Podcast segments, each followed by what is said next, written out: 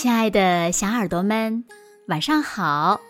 又到了听故事的时间了，你的小耳朵准备好了吗？我是每天晚上为小朋友们讲故事的子墨姐姐。今天呀，子墨要为小朋友们讲的故事呢，名字叫做《便便恐龙之遨游太空》。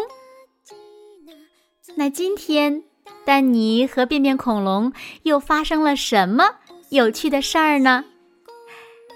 让我们一起来看看吧。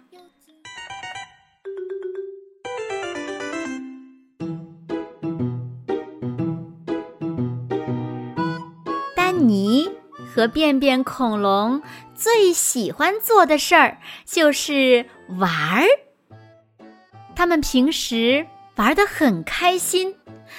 可也有玩腻的时候。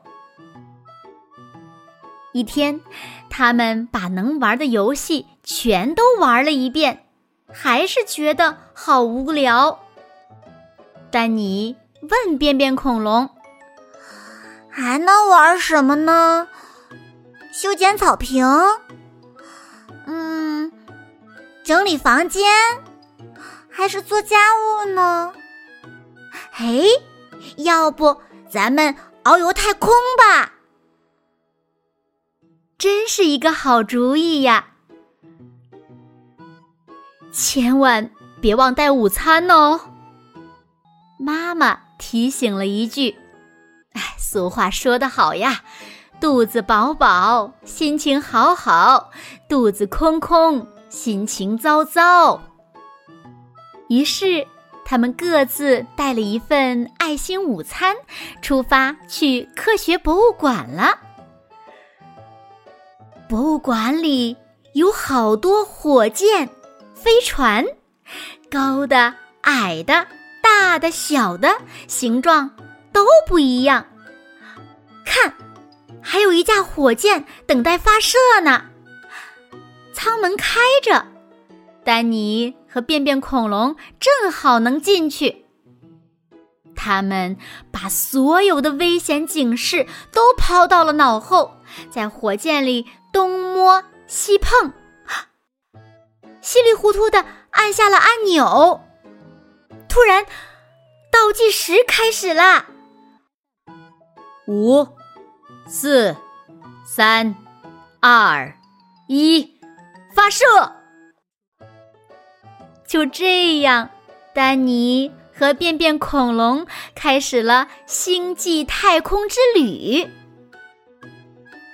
火箭越飞越高，飞过了房屋，飞过了大楼，飞过了高高的起重机，飞得比鸟儿还高，连飞机也只能从他们脚下飞过。哇哦！我们到太空啦！丹尼喊道。因为没有重力，他们浮了起来。这时，便便恐龙的肚子叽里咕噜的响起来了。原来它饿了。到午餐时间了吗？丹尼看了看表，到处寻找便便恐龙的爱心午餐。不好，他们把爱心午餐落在地球上了。他们上火箭的时候一点吃的都没带。可就在这个时候，破坏大王便便恐龙吃起了大餐。他大口咬下火箭上的零件、线板，放到嘴里就吃起来了。火箭里的东西无一幸免，什么机器人呐、激光枪啊、闪个不停的红色警示灯啊，科学家设计出来的高科技仪器都成了便便恐龙解馋的零食，连。伽马射线反应堆、超光速推进器和空间牵引光束也进了他的大肚皮呢。便便恐龙吃起了飞船的操控装置，嘎吱嘎吱嚼得十分起劲儿。火箭里面已经被吃空了啊！连火箭外壳上也全是便便恐龙咬的洞洞。这时，便便恐龙又打起了外太空的主意。他一个旋风脚踹开火箭舱门，闯入太空的便便恐龙更加无法无天了。他朝月亮飘过去。咔嚓一下，像咬奶酪一样咬下了一大口，又顺着缺口左一口右一口啃下了大片的月亮。他又飞到了火星上，伸手抓过火星人和火星猫，咔哧咔哧咬起来了。火星猫和地球猫长得一模一样。只不过，火星猫都戴着帅气的帽子。随后，火星的两颗卫星、土星、六颗超新星、变形飞碟，还有七架空间探测器，都进了便便恐龙的肚子。吃了这么多，便便恐龙有些口渴了。他拿过火箭的燃料桶，咕咚咕咚，喝下了二十斤的燃料。丹尼看到这一幕，眼珠子差点掉出来了。啊呜哇呜！嘎吱嘎吱，咔嚓咔嚓。一眨眼的功夫，他们乘坐的火箭被吃得干干净净。火箭消失了，丹尼面前只剩下一头吃的滚瓜溜圆的便便恐龙。他们困在太空，回不了家了。丹尼伤心的哭起来：“啊，啊啊！我想回家，我想回家嘛！”他哭啊哭啊哭啊哭，眼泪灌满了他的太空服。看到丹尼哭得那么伤心，便便恐龙心里很愧疚。要是不想在太空中待一辈子，得想个好主意才行啊！他开动脑筋，使劲儿想。想到了一个主意，要回家还得靠他的大屁股。不信，你看，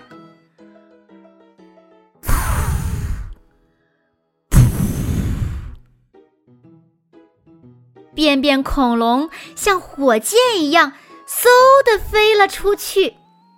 只不过这架火箭是用。便便做燃料，幸好丹尼及时跳上了他的后背。看，恐龙的便便带出了机器人、激光枪、警示灯，科学家设计的高科技仪器成了一坨恐龙便便。便便恐龙吃下去的月亮、星星、空间探测器。和火星人都一股脑的涌了出来。丹尼回头一看，天哪！一条长长的便便通道从便便恐龙的尾巴下甩向遥远的太空，它们直奔地球，进入了地球的轨道。有的便便落到了云彩上。成了一朵朵便便云彩。